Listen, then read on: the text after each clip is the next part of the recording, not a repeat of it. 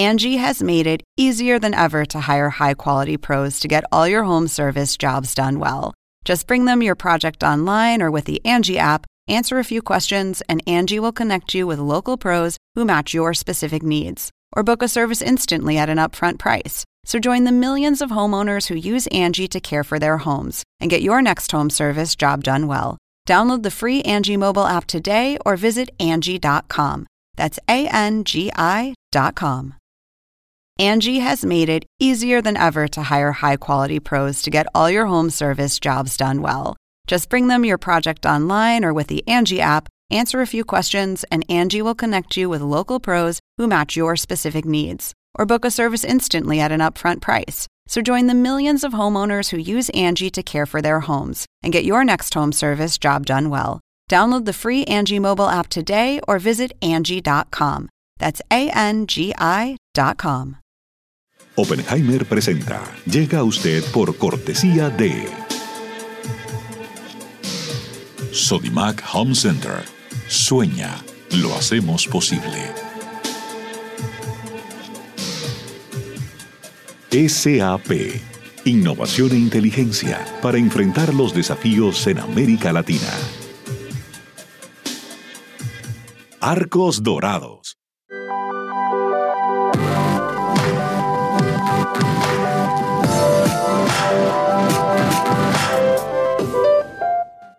En Buenos Aires, Argentina, UADE. Una universidad con pasión por enseñar. UADE, una gran universidad. Ingresa en lacaja.com.ar, asegura tu auto y llévate un 15% de descuento por medio año. La caja, así de simple.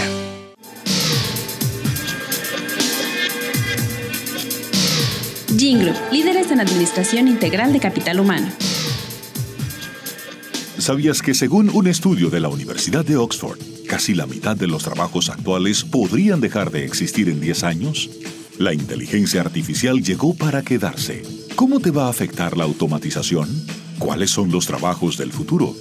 Andrés Oppenheimer te lo cuenta en su nuevo libro, Sálvese quien pueda. Y no te quedes atrás. Encuéntralo en librerías.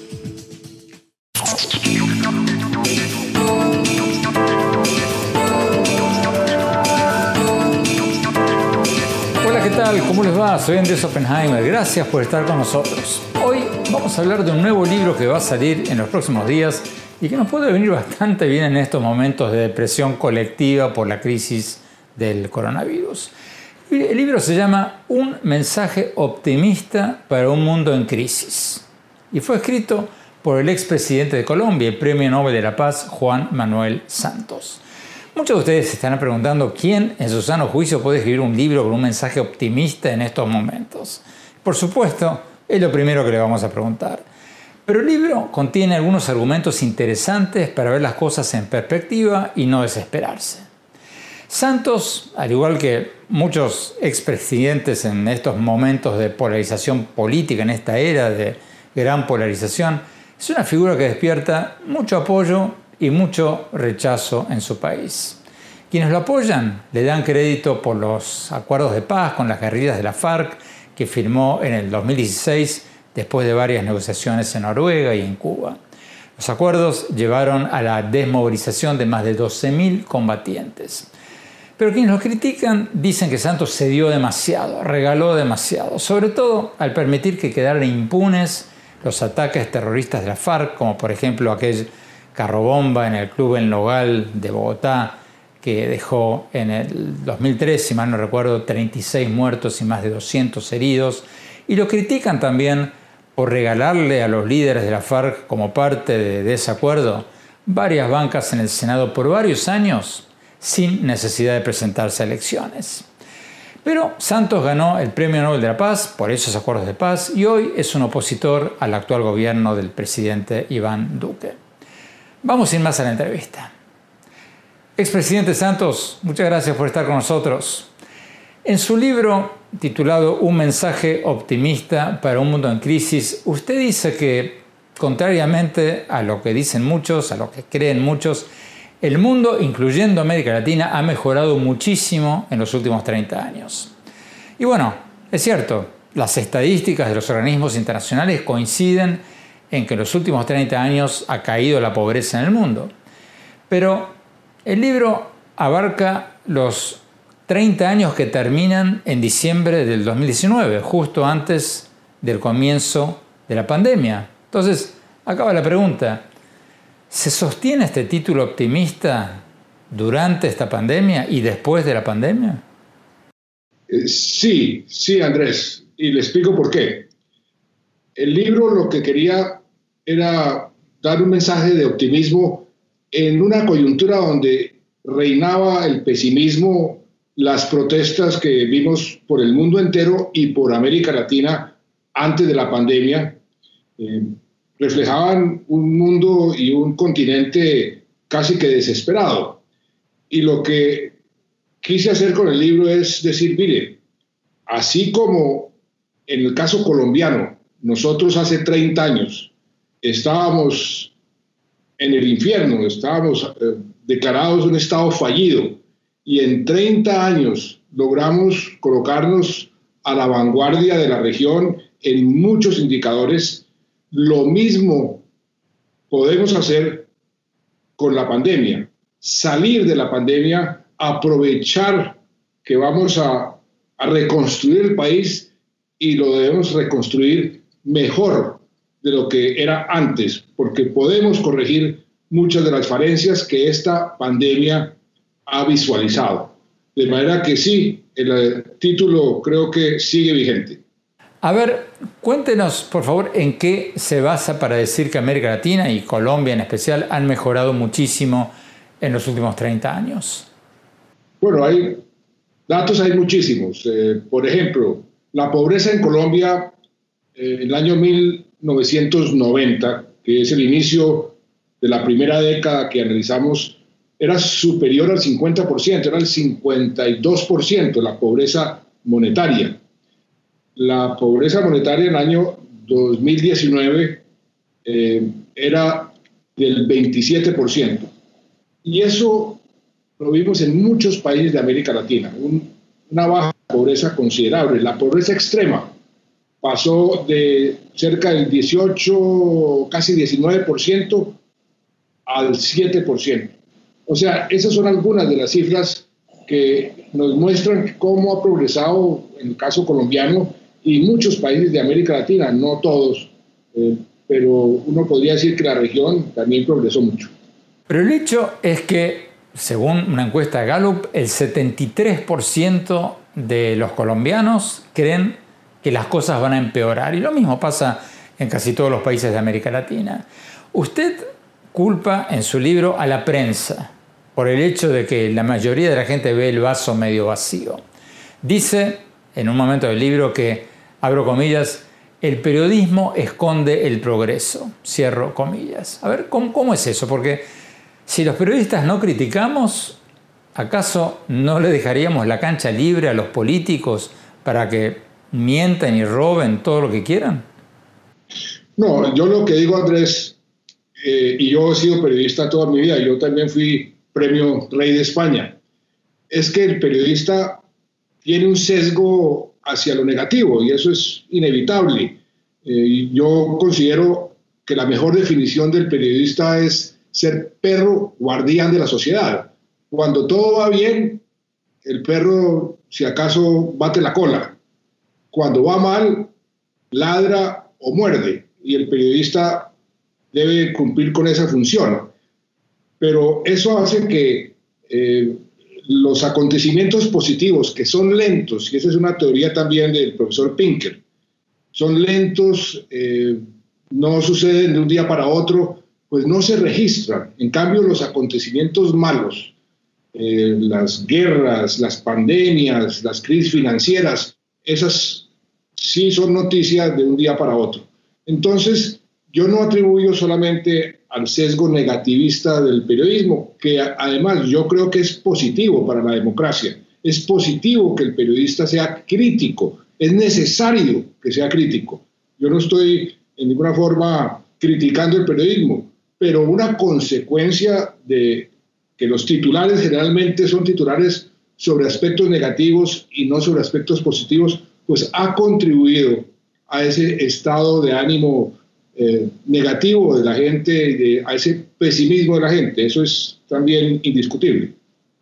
Pero si aceptamos esa premisa de que el mundo ha mejorado y América Latina ha mejorado en los últimos 30 años, ¿por qué usted en el libro no critica a los que dicen lo contrario? A los que pregonan, por ejemplo, el socialismo del siglo XXI o a los presidentes actuales de México, de Argentina, que critican el sistema económico, cosa que está perfectamente bien, pero que a veces proponen soluciones que han sido todavía peores o que no han funcionado en, ningún lado. ¿Por qué no se refiere a esos gobiernos y a estos políticos en el libro y, solo a la prensa? Porque el libro está, está enfocado a, dar un mensaje optimista, a dar un mensaje positivo. Aunque en el libro sí digo que uno, una de las razones para que Colombia haya progresado en la forma como progresó fue que no cayó en el populismo ni de izquierda ni de derecha y que mantuvo eh, una armonía entre los poderes públicos, una política económica, yo la describo como de tercera vía, que se define como el Estado, eh, el, el mercado hasta donde sea posible, el Estado hasta donde sea necesario, y que esa política pragmática, yo diría que de centro, evitando los populismos, ha contribuido mucho al progreso de Colombia, un progreso que ha sido consistente y que nos sacó de ese infierno donde estábamos a ser uno de los países con mejores indicadores económicos y sociales. Usted dice en el libro que Colombia ha sido un caso de éxito inobjetable en las últimas tres décadas y agrega que es el país más estable de América Latina. ¿Por qué cree usted que Colombia ha logrado más estabilidad que Argentina, Brasil, incluso México, a pesar del fenómeno guerrillero? Pues yo no le podría atribuir eso a un solo factor. Tal vez, eh, y ahí lo menciono, a que los partidos políticos han logrado tener un mínimo de armonía que infortunadamente se está perdiendo. La, esa polarización que reina en el mundo entero hace la gobernabilidad mucho más difícil.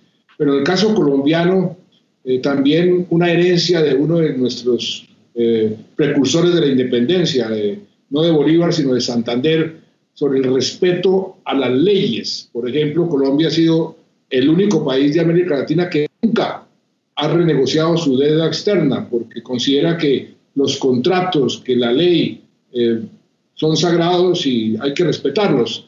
Es una conjunción de factores que ha hecho que además nosotros no hayamos tenido sino una dictadura militar en los años 50 eh, que además rápidamente eh, y afortunadamente la abolimos. ¿Pero acaso el crecimiento económico y la reducción de la pobreza en los últimos 30 años no fueron producto de la bonanza de las materias primas? ¿No fue eso, ese progreso, un hecho coyuntural?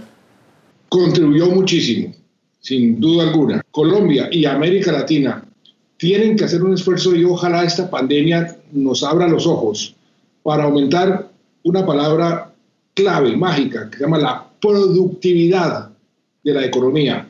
Nosotros no hemos podido tener los índices de crecimiento, por ejemplo, de los países asiáticos, porque tenemos una bajísima productividad, que a su vez es eh, es eh, producto de la falta de inversión en la educación, un tema que usted, Andrés, conoce muy bien.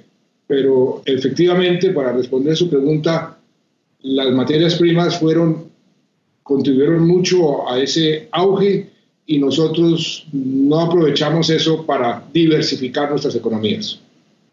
Tenemos que ir a un corte. Cuando volvamos, vamos a preguntarle al expresidente Santos sobre las polémicas declaraciones del presidente de México, sobre Venezuela, sobre la posible extradición del empresario colombiano Alex Saab, cercano a Nicolás Maduro, y varios otros temas.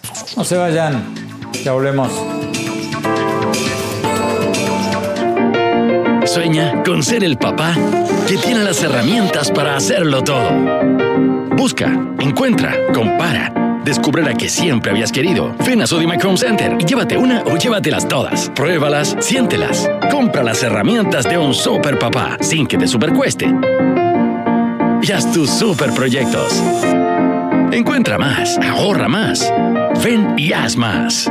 Sodimac Home Center. Sueña, lo hacemos posible.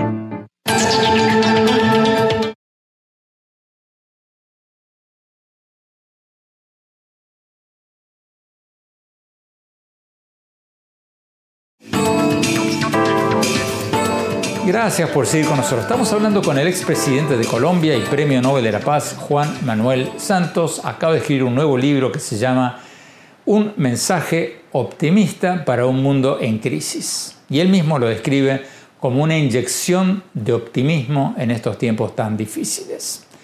Expresidente Santos, usted hablaba en el bloque anterior del programa de que los países asiáticos lograron crecer y reducir la pobreza mucho más que los países latinoamericanos, en buena parte porque le apostaron fuerte a la educación. Bueno, hace pocos días el presidente de México se refirió despectivamente a quienes van a estudiar al exterior. ¿Qué le parece semejante disparate cuando todos los rankings internacionales coinciden en que las mejores universidades del mundo están en Estados Unidos y en Europa? Y bueno, y por eso hay más de 350.000 estudiantes chinos estudiando en las universidades de Estados Unidos. ¿Qué le parece esa, ese comentario del presidente de México? Bueno, pues el presidente de México eh, no solamente eso, sino ha dicho otras cosas que son difíciles de, entender. Él es uno de los que no cree eh, en la importancia de las relaciones internacionales, aunque fue a Estados Unidos y hizo un gran elogio de Trump, no cree en eh, lo que tenemos por delante, que es el cambio climático. Eso es tal vez el mayor desafío que tenemos, no solamente los latinoamericanos, el mundo entero. Y ojalá esta pandemia nos abra los ojos para que podamos tener una política mucho más determinante para combatir el cambio eh, climático, porque si no, las consecuencias de esta pandemia no son nada frente a las consecuencias de permitir que el calentamiento global continúe. Eh, de manera que hemos, infortunadamente, Andrés, en el continente hay una total falta de liderazgo.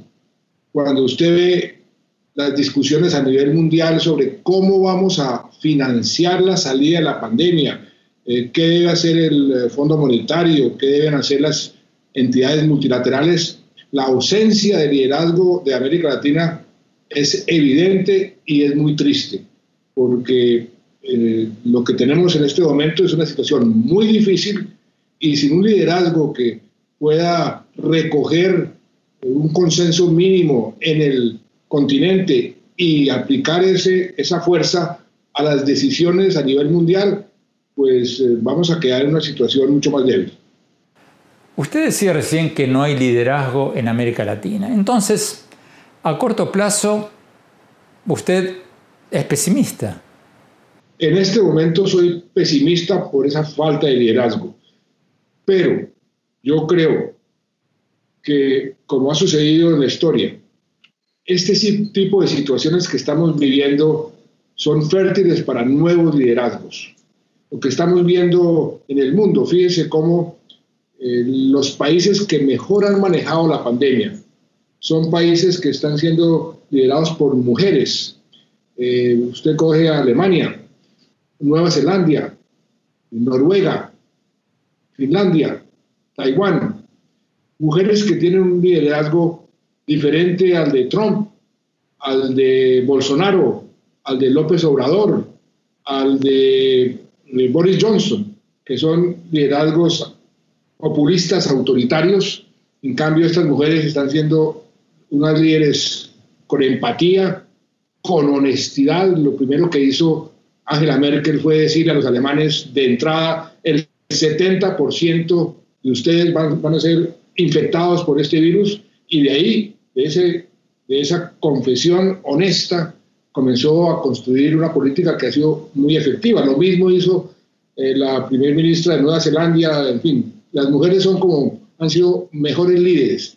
Pero ese tipo de liderazgo espero que también surja en América Latina un, liderazgo con más empatía, más solidario, más compasivo, que los líderes se realmente sientan eh, la necesidad de ayudar a los más vulnerables, porque América Latina, infortunadamente, es el continente más desigual en el mundo y siendo uno de los continentes o el continente más rico en, muchas, en muchos aspectos del mundo. Tenemos que ir a un corte. Cuando volvamos, seguimos con el expresidente colombiano y premio Nobel de la Paz, Juan Manuel Santos. Y más tarde en el programa, mi opinión sobre si se justifica el optimismo de su libro sobre América Latina o si por el contrario los políticos siempre nos quieren hacer ver las cosas color de rosa y no lo son tanto. No se vayan, ya volvemos.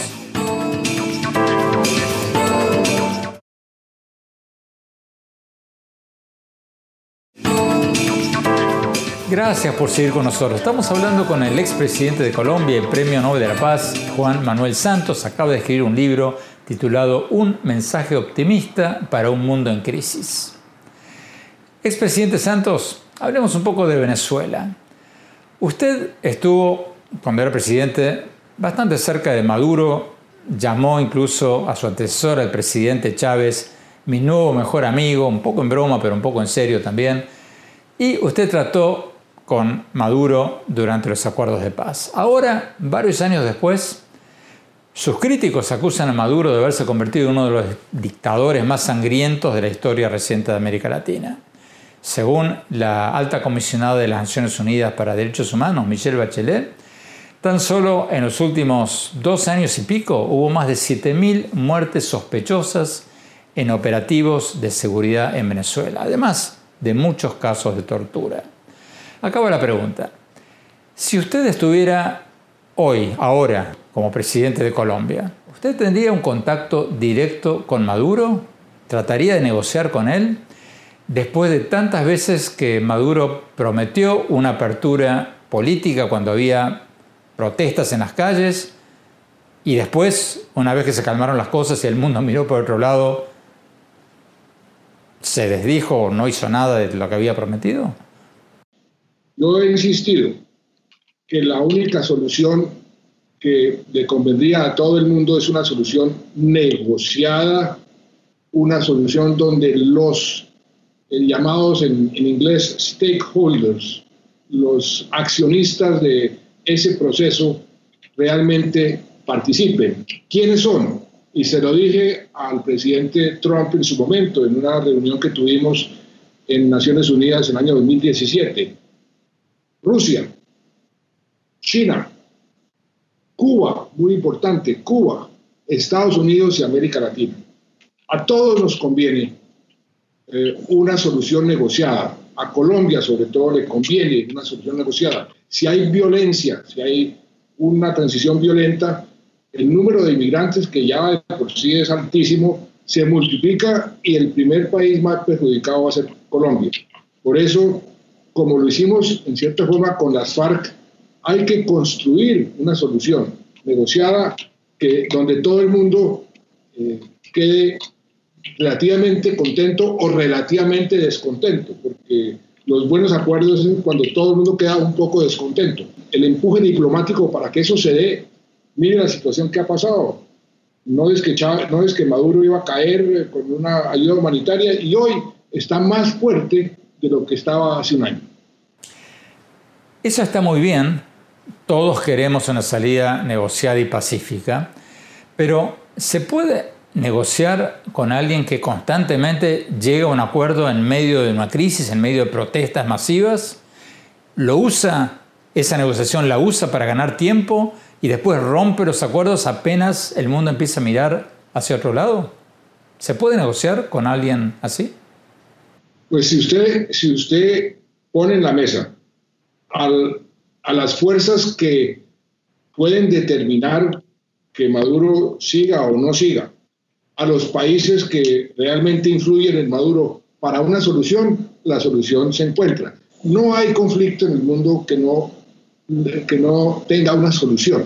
Yo creo que una diplomacia más efectiva eh, en el caso de Venezuela, eh, puede producir una solución negociada y ojalá rápida porque entre más tiempo pase, más se deteriora eh, la situación y más sufre la gente.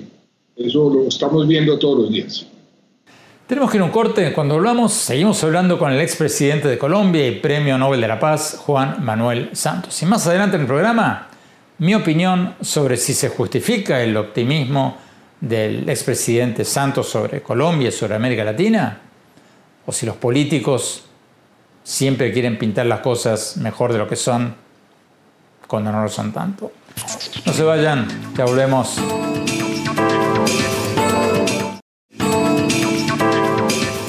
Gracias por seguir con nosotros. Estamos hablando con el expresidente de Colombia y Premio Nobel de la Paz, Juan Manuel Santos. Acaba de escribir un libro titulado Un mensaje optimista para un mundo en crisis.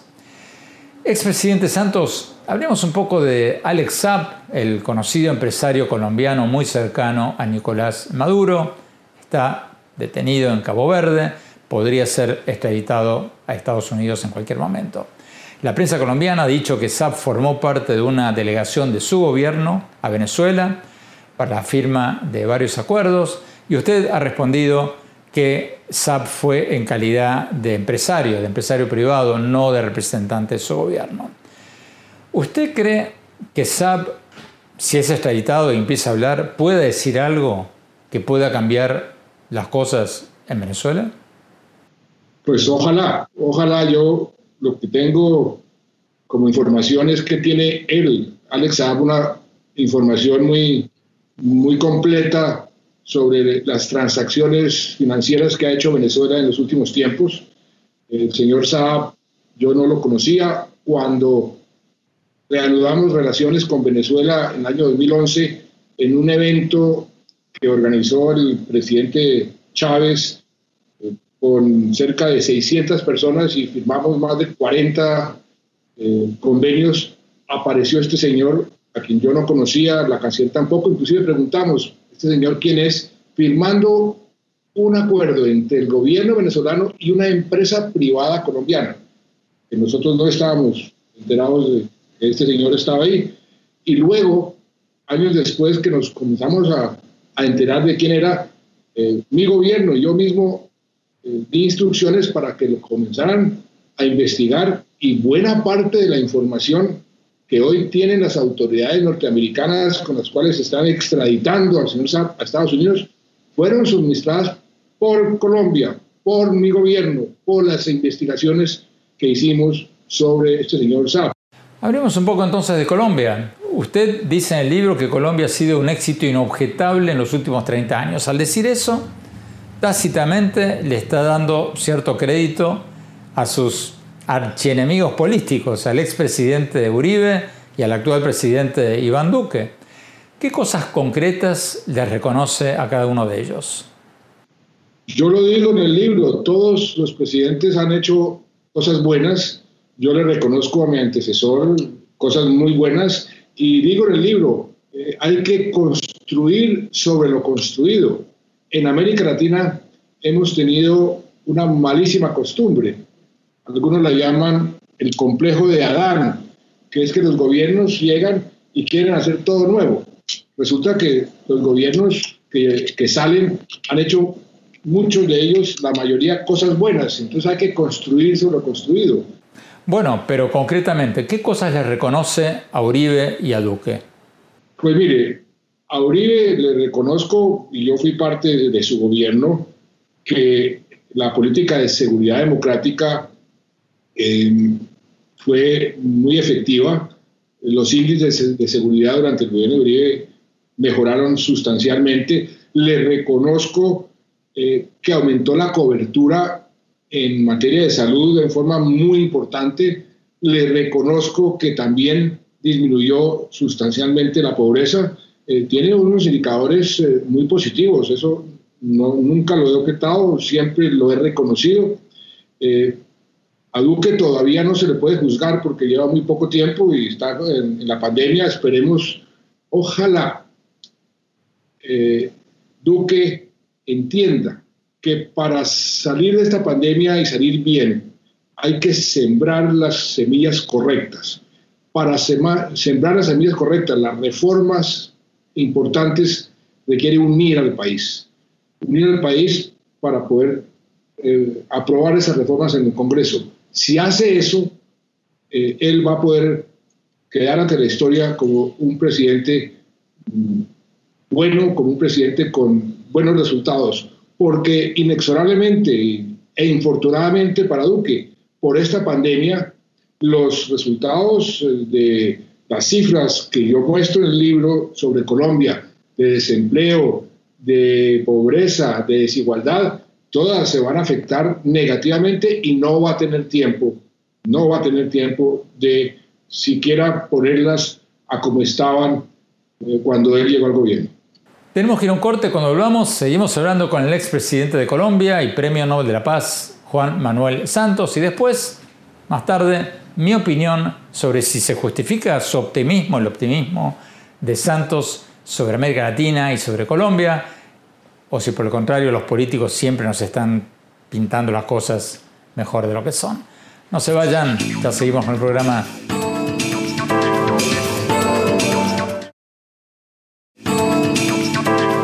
Gracias por seguir con nosotros. Estamos hablando con el expresidente de Colombia y Premio Nobel de la Paz, Juan Manuel Santos. Acaba de escribir un libro que va a salir en los próximos días titulado Un mensaje optimista para un mundo en crisis. Expresidente Santos, usted decía antes que todos cometemos errores. ¿Qué autocrítica haría usted de sus ocho años de gobierno? ¿De mi gobierno? Sí. Muchísimas. Eh, mire, todo mandatario, si tiene eh, algo de humildad y, de claridad histórica, cuando mira para atrás, se arrepiente de muchas cosas, de no haber hecho más en, ciertos eh, frentes. por ejemplo, en el caso en el caso específico mío, no haber hecho más para bajar todavía más la desigualdad. La bajamos un poco, pero hemos debido bajarla mucho más. No haber aprobado una reforma eh, fiscal que realmente fuera más progresiva precisamente para producir eh, más equidad, que es uno de los problemas que tenemos en Colombia y en América Latina en general. Eh, en la educación logramos, hicimos algo muy importante, por primera vez en la historia, la educación se colocó en el primer puesto en el presupuesto nacional, por encima de defensa y seguridad, estando en guerra, estando en una guerra. Eh, pero hemos debido invertir más en, educación, como, como invierten eh, los países asiáticos, un porcentaje más alto del Producto Interno, eh, interno Bruto. hay Tal vez hemos, hemos debido ser mucho más eh, contundentes en la lucha contra la corrupción, aunque lo fuimos bastante. Y mucha de la corrupción que hoy estamos viendo fue por eh, leyes y decisiones que se tomaron que ahora eh, la, la, corrupción se está viendo.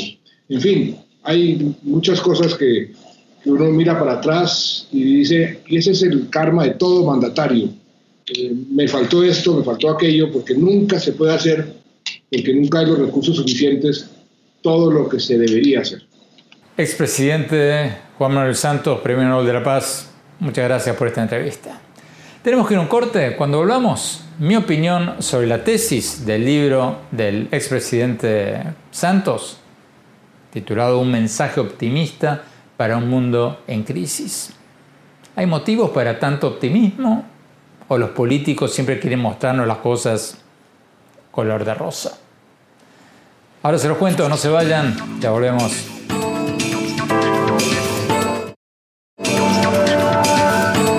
Muchas gracias por seguir con nosotros. Mi opinión sobre lo que nos dijo hoy el expresidente de Colombia y Premio Nobel de la Paz, Juan Manuel Santos, sobre su nuevo libro titulado Un mensaje optimista para un mundo en crisis. La tesis del libro es que Colombia y buena parte de América Latina han hecho grandes progresos en los últimos 30 años. Por lo menos hasta que empezó esta crisis de la pandemia del coronavirus. Pero también el hecho es que la mayoría de la gente no lo sabe o piensa lo contrario. Santos cita en su libro encuestas mostrando que la mayoría de los latinoamericanos piensan, y ya pensaban antes de la pandemia, que estamos yendo de mal en peor. Una encuesta de Gallup en Colombia, por ejemplo, muestra que el 73% de los colombianos piensan que las cosas van a empeorar. ¿Cierto o falso? Es cierto. Las estadísticas del Banco Mundial y las Naciones Unidas así lo demuestran. Pero buena parte de nuestra frustración es que América Latina ha progresado muchísimo menos que otras partes del mundo, como por ejemplo los países asiáticos. La pobreza en América Latina cayó del 44.5% de la población al 29.6% de la población en las últimas dos décadas, según las Naciones Unidas. Pero en China, en Corea del Sur, en Singapur, en muchos países asiáticos, cayó muchísimo más. Fíjense en algunos de los datos que doy en mi libro más reciente, Sálvese quien pueda, sobre los progresos que ha hecho el mundo en las últimas décadas. El porcentaje de pobreza a nivel mundial ha caído de un 84% de la población mundial hace 100 años a un 10% hoy, o por lo menos en la década pasada. Puede que ahora con la pandemia suba esta cifra de pobreza un poco, pero no va a ser nunca lo que era hace 100 años. Otro dato, la expectativa de vida a nivel mundial subió de un promedio de 30 años de vida en la antigüedad a unos 70 años de vida promedio hoy a nivel mundial. La mortandad infantil a nivel mundial cayó del 43% de niños que se morían antes de cumplir los 5 años, hace un siglo, a un poco menos del 2% en la mayoría de los países latinoamericanos hoy en día. Un, último ejemplo, las guerras. Hace 100 años, decenas de millones de personas se morían en las guerras. Hoy se muere muchísimo menos gente en guerras. Y hay muchos otros ejemplos de que las cosas han mejorado mucho de los tiempos de nuestros tatarabuelos. Yo, cada vez que me encuentro con una persona pesimista, y esta historia la conté mil veces, pero no me canso de repetirla, siempre le hago la misma pregunta. Les pregunto, ¿qué elegirían si fueran al dentista? Si, tienen que ir al dentista, ¿qué elegirían? ¿Ir hoy, cuando nos sentamos y nos arreglan una carie en pocos minutos sin que sintamos nada? nada ¿O hace 100 años, cuando para sacarnos una muela, curarnos una carie, nos sacaba una muela con una tenaza, nos daba una botella de whisky o por ahí nos tiraban una botella de whisky por la cabeza para desmayarnos? ¿Qué preferirían? Obviamente vivimos mucho más y vivimos mucho mejor que nuestros tatarabuelos. Y aunque la pandemia vuelve el reloj para atrás y marca un retroceso, creo y espero que la tendencia a un mundo mejor va a seguir siendo la misma, con ocasionales bajones, claro, pero en general la misma tendencia positiva que hemos visto en los últimos siglos y en las últimas décadas. Bueno, los dejo por hoy con este mensaje optimista. Nos vemos la semana próxima y los invito como siempre a visitar mi blog en el sitio de internet andresopenheimer.com. Si se registran ahí les vamos a mandar por email mis columnas del Miami Herald y nuestros más recientes programas de CNN. Les recuerdo la dirección andresopenheimer.com y visítenme en mi Twitter arroba oppenheimera, en mi página de Facebook Andrés Oppenheimer y en Instagram en el sitio Andrés Oppenheimer Oficial, todo seguido. Muchísimas gracias, hasta la semana próxima y cuídense mucho.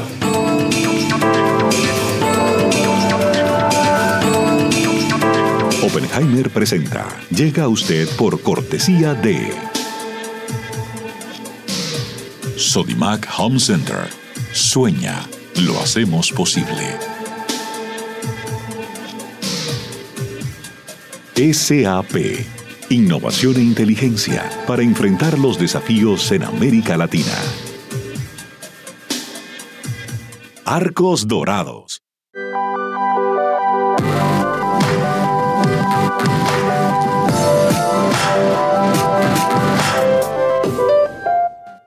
En Buenos Aires, Argentina, UADE. Una universidad con pasión por enseñar UADE, una gran universidad. Ingresa en lacaja.com.ar, asegura tu auto y llévate un 15% de descuento por medio año. La caja, así de simple.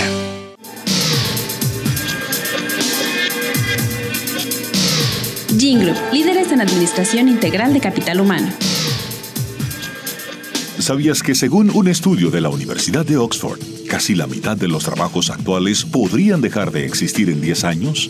La inteligencia artificial llegó para quedarse. ¿Cómo te va a afectar la automatización? ¿Cuáles son los trabajos del futuro? Andrés Oppenheimer te lo cuenta en su nuevo libro, Sálvese quien pueda. Y no te quedes atrás. Encuéntralo en librerías.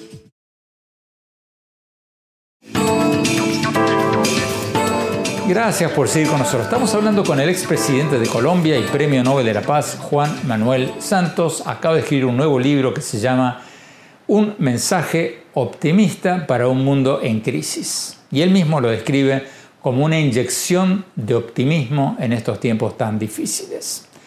Expresidente Santos, usted hablaba en el bloque anterior del programa de que los países asiáticos lograron crecer y reducir la pobreza mucho más que los países latinoamericanos, en buena parte porque le apostaron fuerte a la educación.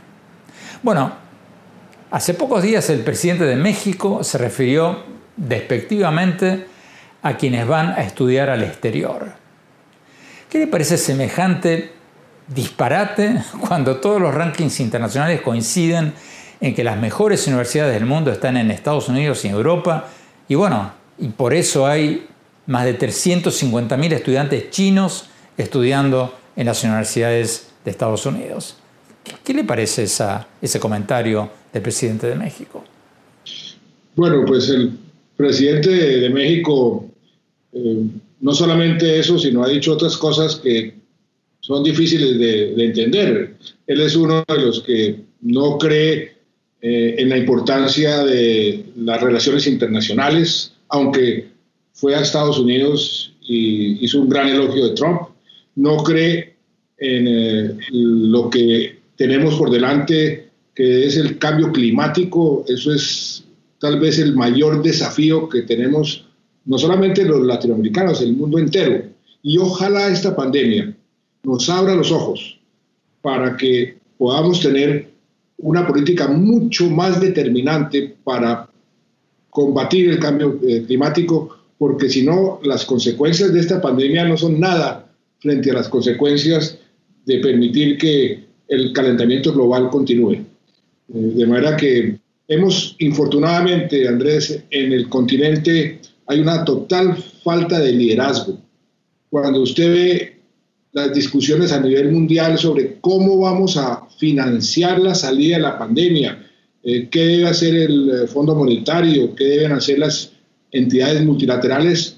La ausencia de liderazgo de América Latina es evidente y es muy triste, porque eh, lo que tenemos en este momento es una situación muy difícil y sin un liderazgo que pueda recoger un consenso mínimo en el continente y aplicar ese, esa fuerza a las decisiones a nivel mundial, pues eh, vamos a quedar en una situación mucho más débil. Usted decía recién que no hay liderazgo en América Latina. Entonces, a corto plazo, usted es pesimista. En este momento soy pesimista por esa falta de liderazgo. Pero yo creo que, como ha sucedido en la historia, este tipo de situaciones que estamos viviendo son fértiles para nuevos liderazgos lo que estamos viendo en el mundo. Fíjense cómo eh, los países que mejor han manejado la pandemia son países que están siendo liderados por mujeres.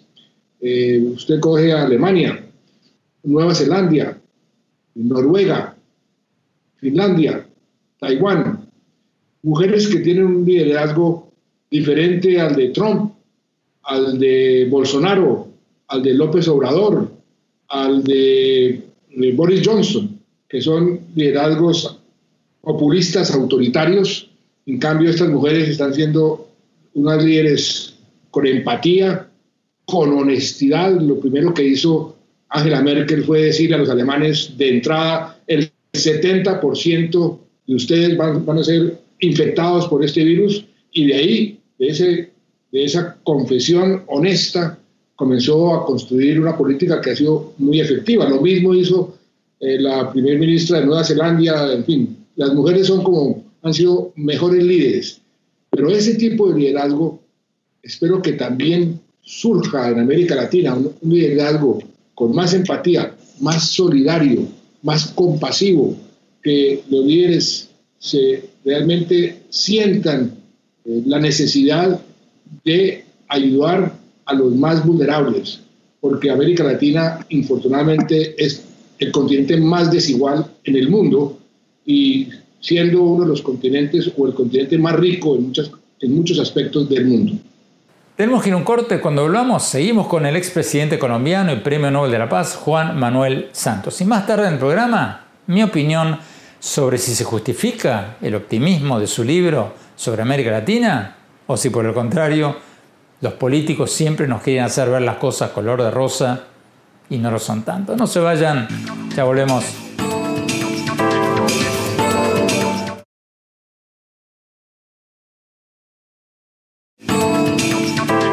Gracias por seguir con nosotros. Estamos hablando con el expresidente de Colombia y Premio Nobel de la Paz, Juan Manuel Santos. Acaba de escribir un libro titulado Un mensaje optimista para un mundo en crisis.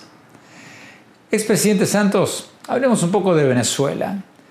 Usted estuvo, cuando era presidente, bastante cerca de Maduro, llamó incluso a su antecesor, el presidente Chávez, mi nuevo mejor amigo, un poco en broma, pero un poco en serio también. Y usted trató con Maduro durante los acuerdos de paz. Ahora, varios años después, sus críticos acusan a Maduro de haberse convertido en uno de los dictadores más sangrientos de la historia reciente de América Latina. Según la alta comisionada de las Naciones Unidas para Derechos Humanos, Michelle Bachelet, tan solo en los últimos dos años y pico hubo más de 7.000 muertes sospechosas en operativos de seguridad en Venezuela, además de muchos casos de tortura. Acabo la pregunta. Si usted estuviera hoy, ahora, como presidente de Colombia, ¿usted tendría un contacto directo con Maduro? ¿Trataría de negociar con él? Después de tantas veces que Maduro prometió una apertura política cuando había protestas en las calles, y después, una vez que se calmaron las cosas y el mundo miró por otro lado, se desdijo o no hizo nada de lo que había prometido? Yo he insistido que la única solución que le convendría a todo el mundo es una solución negociada, una solución donde los llamados en, en inglés stakeholders, los accionistas de ese proceso realmente participen. ¿Quiénes son? Y se lo dije al presidente Trump en su momento, en una reunión que tuvimos en Naciones Unidas en el año 2017. Rusia, China, Cuba, muy importante, Cuba, Estados Unidos y América Latina. A todos nos conviene eh, una solución negociada. A Colombia sobre todo le conviene una solución negociada. Si hay violencia, si hay una transición violenta, el número de inmigrantes que ya por sí es altísimo se multiplica y el primer país más perjudicado va a ser Colombia. Por eso como lo hicimos en cierta forma con las FARC, hay que construir una solución negociada que, donde todo el mundo eh, quede relativamente contento o relativamente descontento, porque los buenos acuerdos es cuando todo el mundo queda un poco descontento. El empuje diplomático para que eso se dé, mire la situación que ha pasado. No es que, no es que Maduro iba a caer con una ayuda humanitaria y hoy está más fuerte de lo que estaba hace un año. Eso está muy bien, todos queremos una salida negociada y pacífica, pero ¿se puede negociar con alguien que constantemente llega a un acuerdo en medio de una crisis, en medio de protestas masivas? ¿Lo usa, esa negociación la usa para ganar tiempo y después rompe los acuerdos apenas el mundo empieza a mirar hacia otro lado? ¿Se puede negociar con alguien así? Pues si usted, si usted pone en la mesa a las fuerzas que pueden determinar que Maduro siga o no siga. A los países que realmente influyen en Maduro para una solución, la solución se encuentra. No hay conflicto en el mundo que no, que no tenga una solución. Y yo creo que una diplomacia más efectiva, eh, en el caso de Venezuela, eh, puede producir una solución negociada y ojalá rápida, porque entre más tiempo pase, más se deteriora eh, la situación y más sufre la gente. Eso lo estamos viendo todos los días. Tenemos que ir a un corte. Cuando hablamos, seguimos hablando con el expresidente de Colombia y Premio Nobel de la Paz, Juan Manuel Santos. Y más adelante en el programa, mi opinión sobre si se justifica el optimismo del expresidente Santos sobre Colombia y sobre América Latina, o si los políticos siempre quieren pintar las cosas mejor de lo que son cuando no lo son tanto. No se vayan, ya volvemos.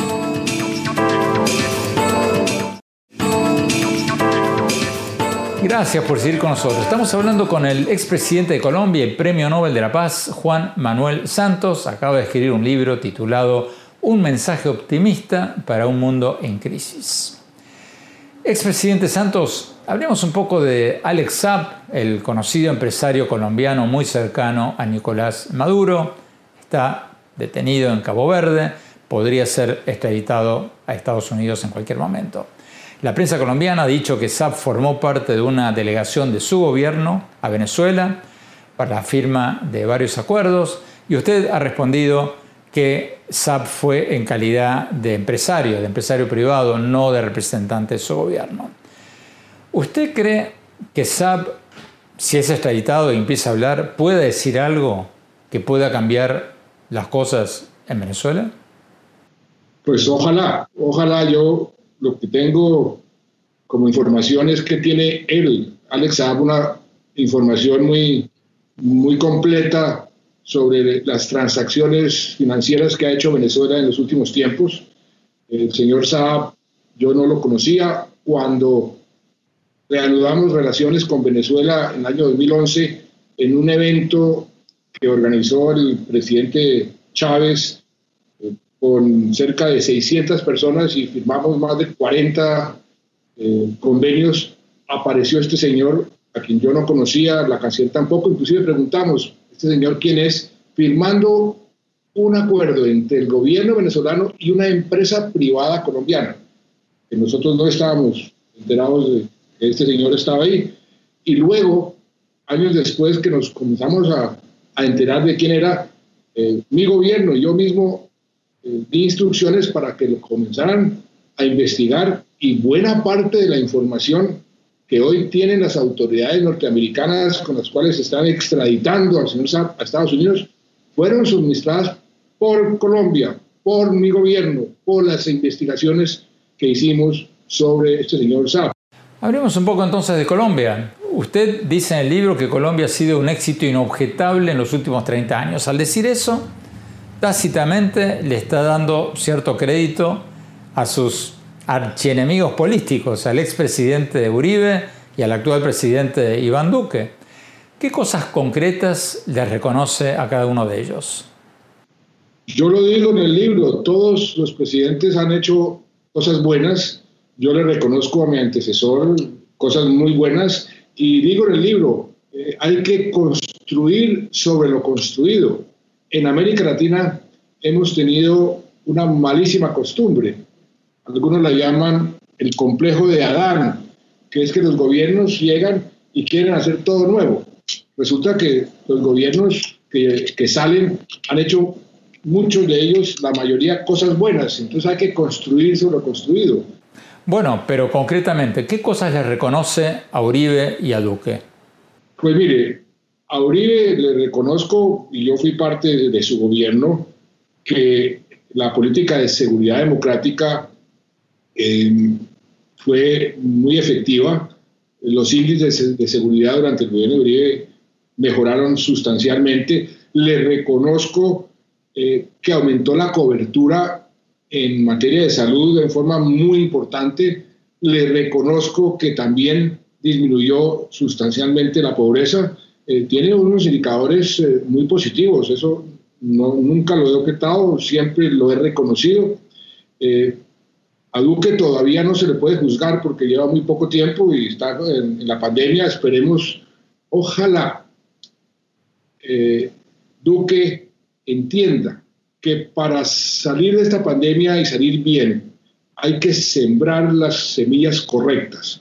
Para sembrar las semillas correctas, las reformas importantes requiere unir al país. Unir al país para poder eh, aprobar esas reformas en el Congreso. Si hace eso, eh, él va a poder quedar ante la historia como un presidente mm, bueno, como un presidente con buenos resultados, porque inexorablemente e infortunadamente para Duque, por esta pandemia, los resultados eh, de las cifras que yo muestro en el libro sobre Colombia, de desempleo, de pobreza, de desigualdad, todas se van a afectar negativamente y no va a tener tiempo, no va a tener tiempo de siquiera ponerlas a como estaban eh, cuando él llegó al gobierno. Tenemos que ir un corte. Cuando volvamos, seguimos hablando con el expresidente de Colombia y Premio Nobel de la Paz, Juan Manuel Santos. Y después, más tarde, mi opinión sobre si se justifica su optimismo, el optimismo de Santos sobre América Latina y sobre Colombia o si por el contrario los políticos siempre nos están pintando las cosas mejor de lo que son. No se vayan, ya seguimos con el programa.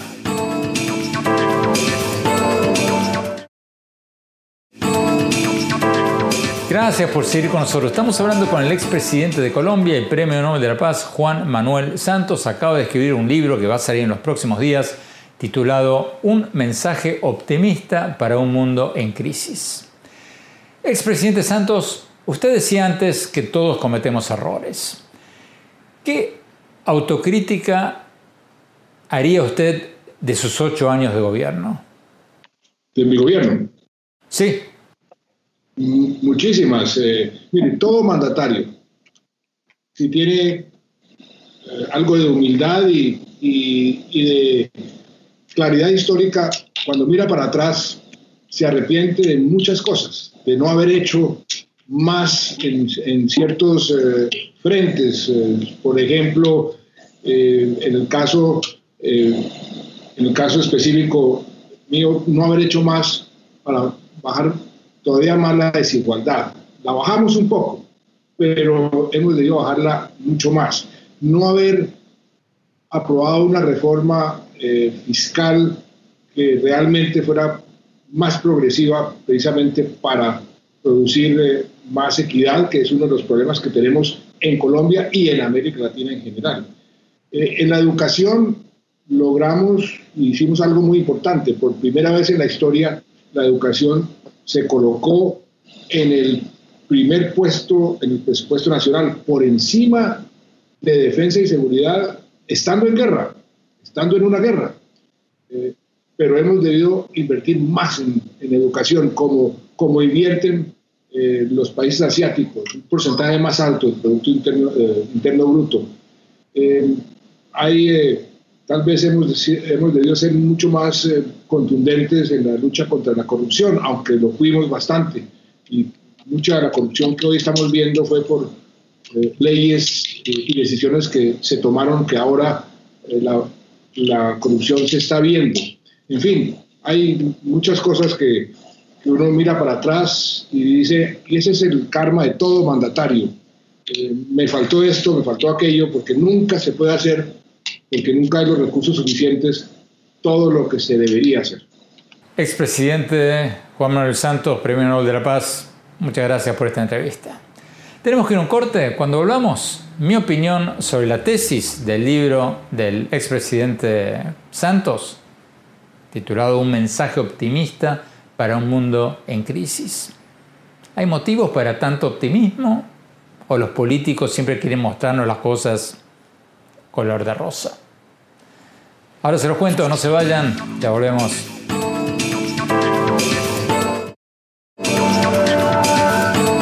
Muchas gracias por seguir con nosotros. Mi opinión sobre lo que nos dijo hoy el expresidente de Colombia y Premio Nobel de la Paz, Juan Manuel Santos, sobre su nuevo libro titulado Un mensaje optimista para un mundo en crisis. La tesis del libro es que Colombia y buena parte de América Latina han hecho grandes progresos en los últimos 30 años, por lo menos hasta que empezó esta crisis de la pandemia del coronavirus. Pero también el hecho es que la mayoría de la gente no lo sabe o piensa lo contrario. Santos cita en su libro encuestas mostrando que la mayoría de los latinoamericanos piensan, y ya pensaban antes de la pandemia, que estamos yendo de mal en peor. Una encuesta de Gallup en Colombia, por ejemplo, muestra que el 73% de los colombianos piensan que las cosas van a empeorar. ¿Cierto o falso? Es cierto. Las estadísticas del Banco Mundial y las Naciones Unidas así lo demuestran. Pero buena parte de nuestra frustración es que América Latina ha progresado muchísimo menos que otras partes del mundo, como por ejemplo los países asiáticos. La pobreza en América Latina cayó del 44.5% de la población al 29.6% de la población en las últimas dos décadas, según las Naciones Unidas. Pero en China, en Corea del Sur, en Singapur, en muchos países asiáticos, cayó muchísimo más. Fíjense en algunos de los datos que doy en mi libro más reciente, Sálvese quien pueda, sobre los progresos que ha hecho el mundo en las últimas décadas. El porcentaje de pobreza a nivel mundial ha caído de un 84% de la población mundial hace 100 años a un 10% hoy, o por lo menos en la década pasada. Puede que ahora con la pandemia suba esta cifra de pobreza un poco, pero no va a ser nunca lo que era hace 100 años. Otro dato. La expectativa de vida a nivel mundial subió de un promedio de 30 años de vida en la antigüedad a unos 70 años de vida promedio hoy a nivel mundial. La mortandad infantil a nivel mundial cayó del 43% de niños que se morían antes de cumplir los 5 años, hace un siglo, a un poco menos del 2% en la mayoría de los países latinoamericanos hoy en día. Un, un, último ejemplo, las guerras. Hace 100 años decenas de millones de personas se morían en las guerras. Hoy se muere muchísimo menos gente en guerras. Y hay muchos otros ejemplos de que las cosas han mejorado mucho de los tiempos de nuestros tatarabuelos. Yo, cada vez que me encuentro con una persona pesimista, y esta historia la conté mil veces, pero no me canso de repetirla, siempre le hago la misma pregunta. Les pregunto, ¿qué elegirían si fueran al dentista? Si, si tienen que ir al dentista, ¿qué elegirían? ¿Ir hoy, cuando nos sentamos y nos arregla una carie en pocos minutos sin que sintamos nada? nada ¿O hace 100 años, cuando para sacarnos una muela, curarnos una carie, nos sacaba una muela con una tenaza, nos daba una botella de whisky o por ahí nos tiraban una botella de whisky por la cabeza para desmayarnos. ¿Qué preferirían? Obviamente vivimos mucho más y vivimos mucho mejor que nuestros tatarabuelos. Y aunque la pandemia vuelve el reloj para atrás y marca un retroceso, creo y espero que la tendencia a un mundo mejor va a seguir siendo la misma con ocasionales bajones, claro, pero en general la misma tendencia positiva que hemos visto en los últimos siglos y en las últimas décadas. Bueno, los dejo por hoy con este mensaje optimista. Nos vemos la semana próxima y los invito como siempre a visitar mi blog en el sitio de internet andresopenheimer.com. Si se registran ahí les vamos a mandar por email mis columnas del Miami Herald y nuestros más recientes programas de CNN. Les recuerdo la dirección andresopenheimer.com y visítenme en mi Twitter, arroba OppenheimerA, en mi página de Facebook, Andrés Oppenheimer, y en Instagram, en el sitio Andrés Oppenheimer Oficial, todo seguido. Muchísimas gracias, hasta la semana próxima y cuídense mucho.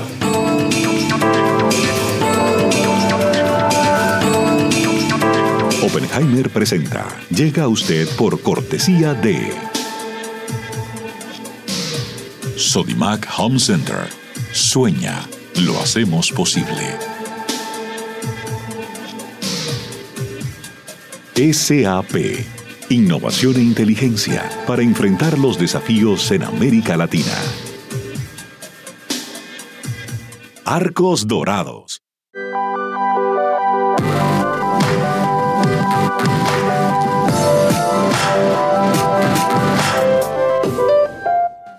En Buenos Aires, Argentina, UADE. Una universidad con pasión por enseñar. UADE, una gran universidad.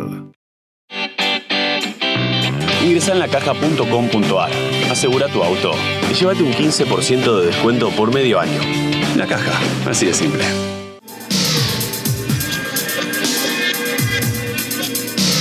Group, líderes en administración integral de capital humano. ¿Sabías que según un estudio de la Universidad de Oxford, casi la mitad de los trabajos actuales podrían dejar de existir en 10 años?